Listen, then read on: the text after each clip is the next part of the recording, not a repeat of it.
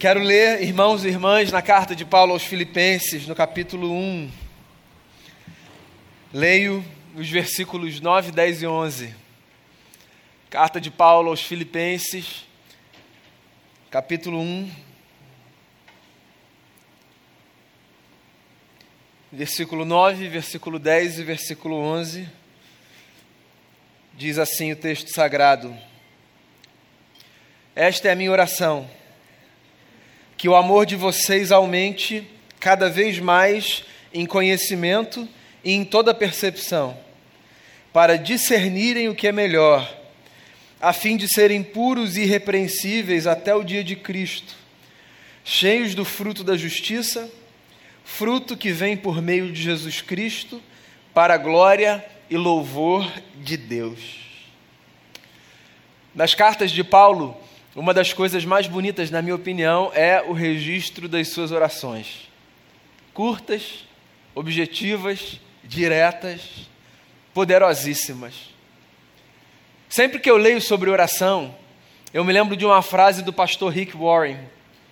Ele disse assim certa vez: As pessoas podem recusar o nosso amor ou rejeitar as nossas palavras, mas elas não têm defesa contra as nossas orações. E é verdade, às vezes a gente se aproxima dos outros, fisicamente, mas não é um dia legal, a pessoa não quer um contato mais próximo. Às vezes a gente quer oferecer algumas palavras, mas não necessariamente as pessoas querem ouvir. Mas o que, que alguém pode fazer contra as nossas orações? Né? Se eu oro por você, eu oro por você, e não tem nada que você possa fazer que me impeça de orar por você. E se você ora por mim, você ora por mim. Não tem nada que eu possa fazer para impedir você de orar por mim. Ninguém tem defesa nenhuma contra as nossas orações. E eu queria que isso caísse dentro de você, envelopado pelo afeto mais gentil que você possa imaginar. Não tem a ver com cuidado, você não tem defesa contra as minhas orações. Tem a ver com que coisa bacana ao orar por alguém, eu me aproximo desse alguém numa forma como talvez essa pessoa nem possa imaginar, mas diante de Deus eu me aproximo desse alguém. Paulo foi o maior teórico do Novo Testamento. 14 ou 13, dependendo da leitura que você faz da carta aos Hebreus, dos 27 livros desse segundo tomo da Bíblia Sagrada são de autoria de Paulo. Sem sombra de dúvida, o teólogo mais complexo e profundo do colégio apostólico. Mas Paulo era um pastor de ovelhas. E as cartas de Paulo, por mais que complexas, carregam uma sensibilidade pastoral muito bonita. Por exemplo, aqui nesse texto ele diz assim: Eu oro por vocês. Eu faço uma oração por vocês. A gente que caminha com Deus e que sabe o valor de uma oração, sabe o que significa ouvir de alguém: Eu estou orando por você. É engraçado como na fé, às vezes, a gente não sabe o que a gente pode oferecer para as pessoas, né? E a gente fica pensando nas mensagens, nos conselhos, na sabedoria. Você já experimentou dizer para alguém da forma mais despretensiosa possível: Eu estou orando pela sua vida? Ou melhor, você já recebeu esse presente no momento de dificuldade? Você estava numa luta, era um momento difícil, era aquele dia e alguém disse assim para você, olhando nos seus olhos, como quem olha na alma do outro: Eu estou orando por você. O problema não foi resolvido imediatamente, a solução não foi oferecida, mas de alguma forma essa palavra cai como um abraço para o nosso coração. Porque não tem nada mais precioso que a gente possa oferecer para as pessoas do que a nossa oração. Essa ideia de que quando a gente se aproxima de Deus, a gente não se aproxima sozinho, a gente leva toda uma comunidade junto com a gente. Isso é muito bonito, isso é muito rico. Isso aquece a gente nos dias frios de inverno na alma. Então, Paulo está dizendo aqui: essa é a minha oração. Ele está olhando para a comunidade que se reunia na cidade de Filipos e está dizendo assim: Ó, eu oro por vocês desse jeito. E ele escreve a oração. E é uma oração muito didática. E eu acho que essa oração é uma oração que pode ensinar a gente uma maneira dentre tantas de orarmos uns pelos outros. Então vamos lá, ele diz assim: a minha oração é, eu oro para que o amor de vocês aumente cada vez mais em conhecimento e em toda percepção. Tem três palavras que eu destacaria aqui: amor, conhecimento e percepção. Então, Paulo está dizendo assim, de forma muito objetiva: eu oro para que vocês amem mais e amem cada vez mais. Se tem alguma coisa que deve crescer dentro de vocês, diz Paulo para a comunidade de Filipos, é o amor. Porque onde cresce o amor, cresce a manifestação da presença de Deus. Porque se Deus é amor, onde quer que a gente perceba essa virtude com toda a sua beleza e com toda a sua grandeza, então ali a gente pode perceber também Deus. É isso. As coisas divinas estão onde o amor floresce, cresce. O amor não é essa experiência estática, fria, que a gente recebe, guarda, sabe, uma espécie de material que a gente acumula e guarda no bolso ou num compartimento da vida. O amor é essa experiência dinâmica que se movimenta, que ganha contornos diferentes, que pode ser tocada, mas que não pode ser contida, capturada, armazenada. Que o amor cresça em vocês, diz o apóstolo Paulo. Eu acho que num tempo de ódio como o nosso, poucas orações podem ser tão importantes, né? Que o amor cresça na gente, que a gente ame mais. O que quer que isso signifique na nossa vida, porque o próprio Paulo, quando teoriza sobre o amor, e isso está lá na carta que ele escreve à comunidade de Corinto, no capítulo 13, quando ele teoriza sobre o amor, ele revela para a gente a complexidade dessa virtude, né? Então, por exemplo, talvez para você hoje amar mais ou ver o amor crescer pode significar dar menos espaço para o ciúme, para esse sentimento de posse. Talvez amar mais para você hoje possa significar ser mais paciente, ter mais domínio próprio, ser mais perseverante. Depois você vai lá para 1 Coríntios 13 e vê essa definição interessante que Paulo faz sobre o amor. E aí tenta pensar na sua vida como o amor pode crescer. Entende? Quando eu falo que o amor cresça, eu não estou dizendo que você tenha de forma cada vez mais intensa esse sentimento bonitinho que aquece o nosso coração. Não. Lembre-se disso, o amor na Bíblia tem muito mais a ver com um comportamento que se manifesta e que desenvolve então um sentimento do que com um sentimento afetuoso. Amar é agir mais do que sentir. Que o amor de vocês cresça e aí ele diz assim: que o amor de vocês cresça em todo conhecimento e percepção, que é uma coisa muito interessante. Se abrir para o amor de Deus significa crescer em conhecimento e se sensibilizar em percepção. Ou seja, quanto mais eu permito que o amor de Deus inunde a minha vida e remodele a minha vida, mais chance eu tenho de conhecer coisas e novas coisas, e mais chance eu tenho também de adquirir a sensibilidade de perceber coisas que antes eu não percebia. Me parece que de alguma forma o que Paulo está dizendo é que o amor nos torna mais atentos. Atentos, a vida pede da gente atenção. O ódio rouba a nossa capacidade de viver com sensibilidade. Gente que se movimenta pelo ódio vive uma vida muito bruta, sai esbarrando em tudo, atropela, passa por cima. O amor, em contrapartida, ele traz para a gente uma sensibilidade que é necessária para quem deseja viver bem. Você sabia disso? Que todo mundo que precisa viver bem precisa adquirir uma sensibilidade que é própria da vida. Porque a vida ela é muito complexa para que a gente não tenha sensibilidade de perceber as coisas.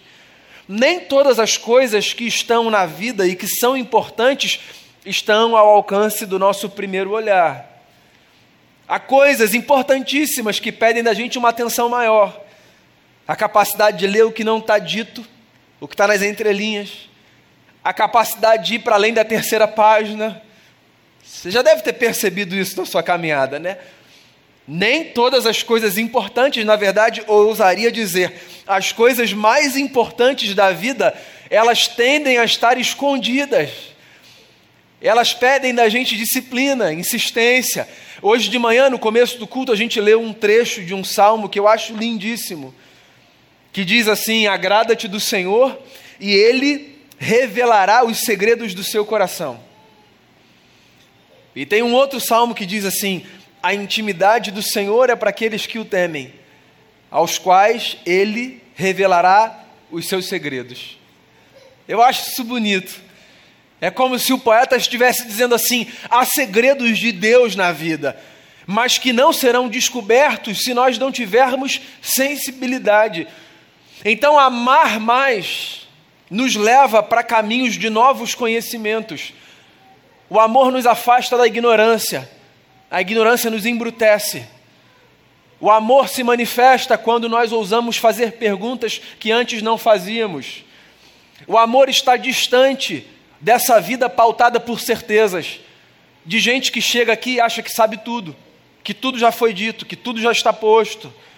O amor pede da gente a curiosidade de perguntarmos coisas que antes nós não perguntávamos.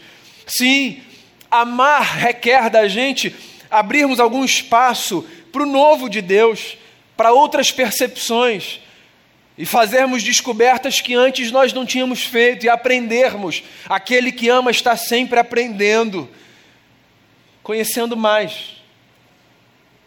Bem, o texto que a gente leu hoje no começo da celebração fala exatamente isso. O profeta convocando a gente. Conheçamos e prossigamos em conhecer o Senhor. Porque o conhecimento de Deus ele é inesgotável. Não do ponto de vista doutrinário, do ponto de vista da vida. Então eu oro por isso, sabe? Pela gente. Que o amor cresça em conhecimento e em percepção. Daí você pode se perguntar: para quê? Para que a gente precisa experimentar mais do amor de Deus, de modo a conhecer mais e ter mais sensibilidade para perceber as coisas? O apóstolo responde aqui. Ele diz assim: para discernirem o que é melhor. É isso. Você sabe por que a gente precisa conhecer mais e ter sensibilidade na vida? Porque não existe outro caminho de sabedoria e de crescimento que não seja o caminho do discernimento. Inclusive, foi muito interessante ver no começo do culto, sem que a gente tenha combinado, o Damião dizer exatamente isso ao ler o texto do profeta e ao explicar. Ele disse assim: a gente precisa conhecer, porque quando a gente conhece, a gente tem a possibilidade de discernir. E é isso. Conhecer para discernir. Porque a vida pede da gente discernimento. A vida não é um jogo de respostas prontas. Não é. A vida não é uma jornada de esquemas montados, de pergunte A e eu te respondo B. Não é. A vida pede da gente discernimento diante das circunstâncias. Inclusive, aos religiosos do seu dia ou dos seus dias, que achavam que a vida era esse esquema de respostas prontas para perguntas já conhecidas, Jesus algumas vezes os questionou dizendo coisas do tipo: vem cá, essa resposta pronta que vocês têm para esse dilema, se esse dilema fosse com o filho de vocês, vocês dariam essa resposta? Por exemplo, foi isso que Jesus fez quando foi questionado pelos religiosos dos seus dias, ao perceberem que ele curava no sábado. O sábado era sagrado, a pergunta objetiva já tinha uma resposta pronta. Sábado é o dia sagrado. A gente pode fazer qualquer coisa que não seja descanso no sábado? Não. E aí eles foram lá, como eles viam o mundo a partir dessa lógica de causa e efeito, pergunta já está feita, resposta já foi oferecida. É só você cumprir essa regra e tudo vai bem. Como eles viviam assim, Jesus chegou para um deles certa vez e disse assim: Vem cá, se o filho de vocês se machucar no sábado, ou se um animal de vocês, um gado, cair num buraco no sábado, e esse animal é a fonte da renda de vocês, porque vocês vivem numa sociedade em que vocês dependem do animal para vocês produzirem. Vocês vão trabalhar com esse esquema de pergunta feita e resposta pronta, ou vocês vão tentar discernir um outro caminho para lidar com essa situação? Porque a verdade é essa: as nossas respostas prontas, elas sempre funcionam para as histórias dos outros. Para as nossas próprias, a gente sempre busca um certo discernimento. A gente dá uma outra roupagem. Fala que não é bem assim, que na verdade tem uma brechinha ali. Quando na verdade seria muito mais honesto a gente dizer: a vida não é essa experiência de respostas prontas para perguntas que já foram feitas. A vida pede da gente a capacidade de discernir. Então, sempre que alguém vender para você sabe, modelos de vida muito fáceis, muito simples, de passos, suspeite. Suspeite, só suspeite. Porque quando todos os caminhos já estão apontados, desenhados, construídos, é possível que você esteja diante de uma fabricação, de uma plastificação da vida, porque a vida é muito complexa. E não é sem motivo que Paulo diz assim: Eu oro para que vocês cresçam em amor, tenham conhecimento e tenham sensibilidade para vocês poderem discernir. Então, fuja das respostas prontas. Quando a resposta vier de pronto nos seus lábios, suspeite de si. Pense mais um pouquinho, faça isso no trabalho, faça isso na família, Faça isso na igreja, na sua leitura bíblica. Faça perguntas. Responda perguntas com perguntas. Eu adoro isso na tradição de Jesus. Jesus era um judeu. Eu não sei se você sabe, Jesus não era evangélico, né? Escandalizei não, né? As tradições de Israel tinham esse costume. As perguntas eram respondidas com perguntas. Por exemplo, uma vez disseram assim: Mestre, qual é o resumo da lei e dos profetas? Como Jesus respondeu? Perguntando: O que está escrito? Não é preguiça de responder. É a construção de uma lógica muito interessante para a gente descobrir a vida, que é tem sempre alguma coisa por detrás daquilo que aparenta na superfície ser a totalidade do que a gente precisa para viver. Então responda perguntas com perguntas. Quando você não tiver resposta, lide com o silêncio, com a angústia da resposta que você não teve. Faz bem para o coração. Não tenta sair de toda a situação com uma resposta pronta, não. Há coisas que estão mais profundas na alma, que precisam ser maturadas, discernidas, buscadas. Discernimento, conhecimento para discernimento. Aí ele avança. Caso você pergunte, mas por quê? Ele diz: que tenham discernimento para poderem entender e perceber o que é melhor, a fim de serem puros e irrepreensíveis até o dia de Cristo. Discernimento para quê? Para você conseguir perceber o que é melhor. E eu acho que você já entendeu onde eu quero chegar. O que é melhor para mim não é necessariamente melhor para você. Você já teve esse tipo de conversa com alguém, né? Em que alguém te apresentava uma solução para a qual você olhava e, pelo respeito, você dizia assim: ah, interessante.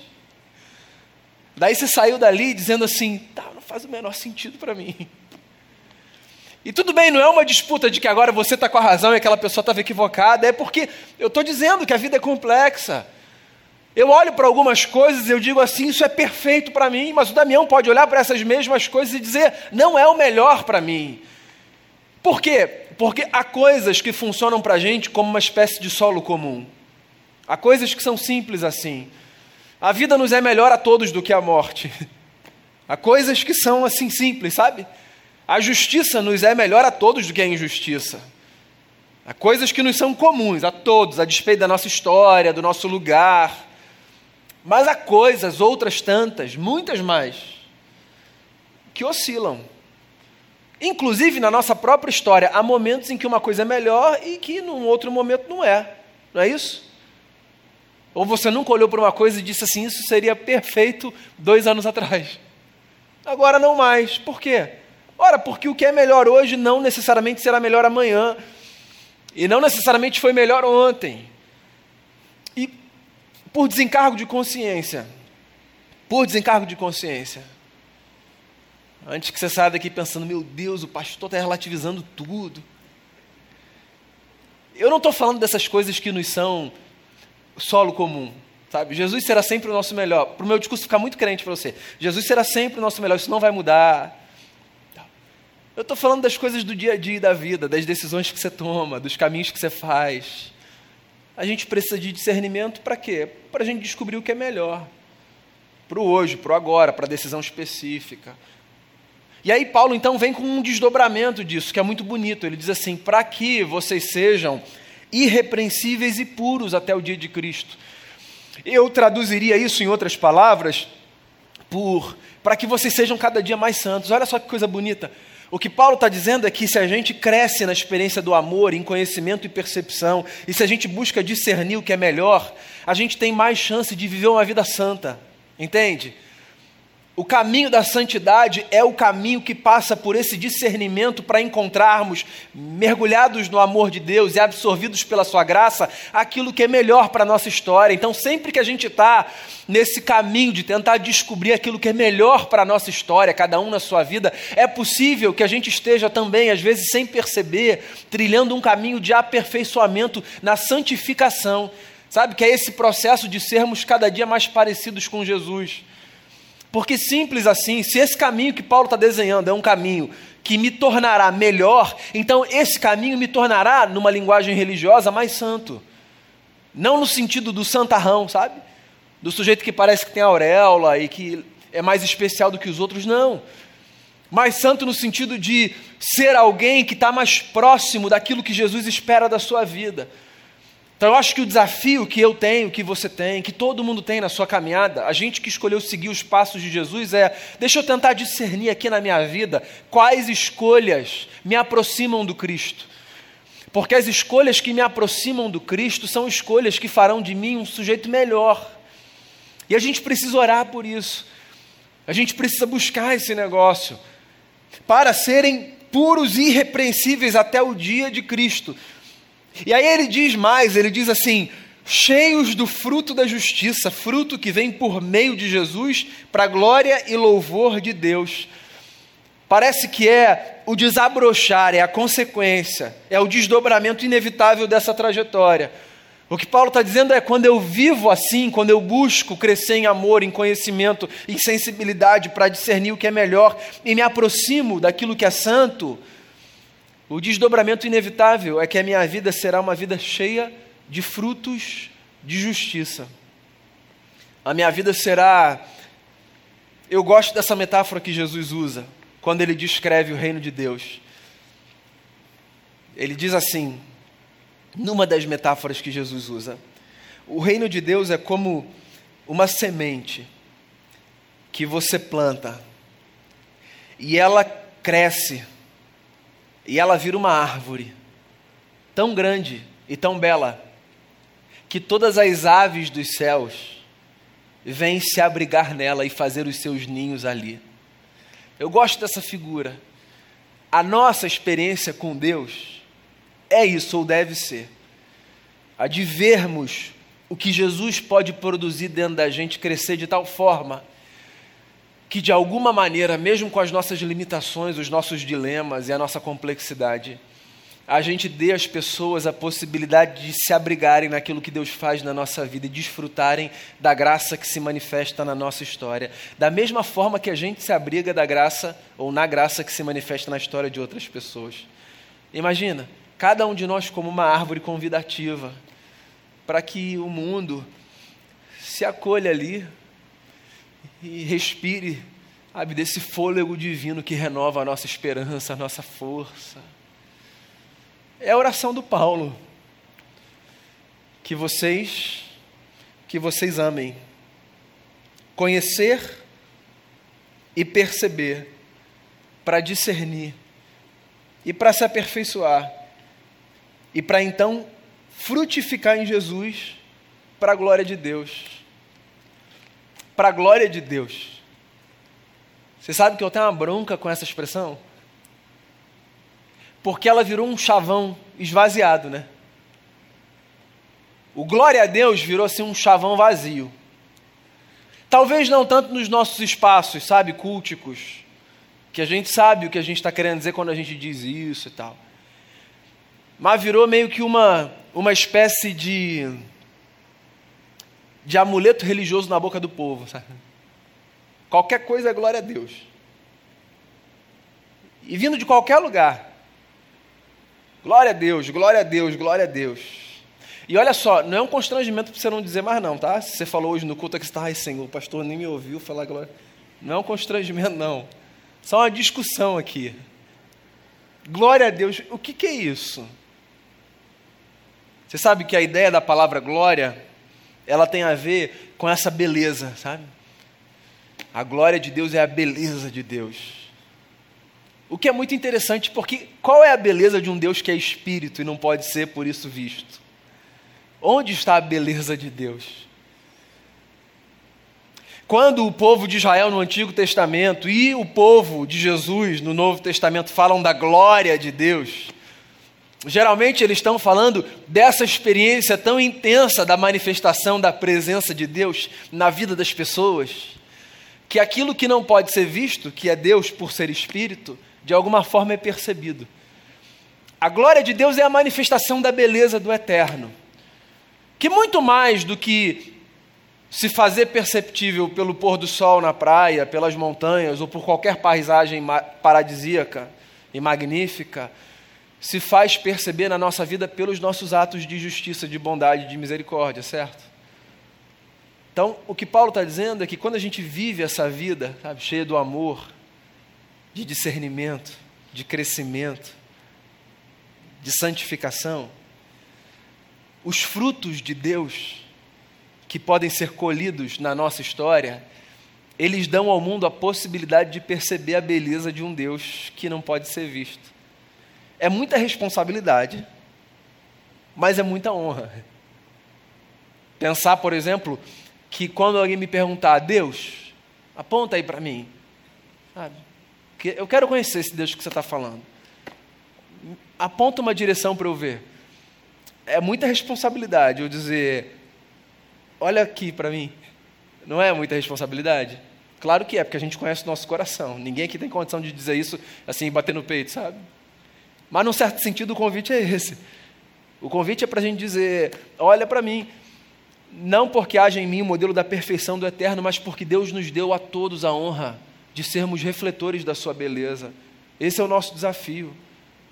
A gente poder viver de tal forma que as pessoas vejam Deus na nossa face não porque nós somos perfeitos, mas porque, pela graça de Deus, dia após dia, nós estamos buscando ser mais próximos do modelo que é Jesus para a nossa vida. Essa é uma oração. E eu quero partilhar com você esse desejo da gente fazer dessa oração uma oração para a nossa vida. Que a gente cresça no conhecimento e na percepção e que isso nos dê discernimento para a gente descobrir o que é melhor para que a gente viva uma vida santa, cheia de frutos de justiça, para que a beleza de Deus seja vista. Vamos fazer uma oração? A gente está diante da mesa, mesa do Senhor. Inclusive, não sei se quando você chegou aqui no prédio, você pegou os elementos ali na porta, na entrada. Se você não tiver apanhado seu, e desejar fazer isso, você pode fazer, ou os nossos irmãos diáconos podem passar se você quiser levantar uma de suas mãos se você não pegou e precisar, que um diácono pode ajudar você nesse momento. Mas eu queria encorajar você a orar aí no seu lugar e preparar o seu coração para a mesa do Senhor.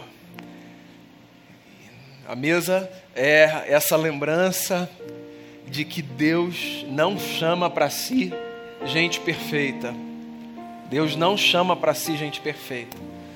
Deus não pede de nós perfeição. O que Deus pede da gente é a consciência de que só pela graça que se manifesta na vida de Jesus nós somos acolhidos nessa família que é a família divina. Então eu queria encorajar você a colocar o seu coração diante de Deus, preparar o seu coração, porque esse encontro em torno da mesa é um encontro muito sagrado e muito santo.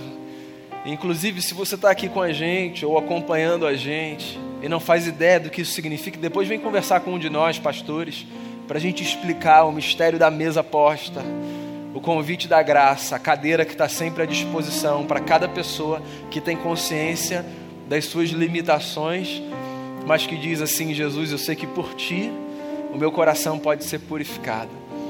Faça a sua oração, ouça a canção que será entoada e depois nós seremos conduzidos à mesa do Senhor pelo pastor Damião nessa noite.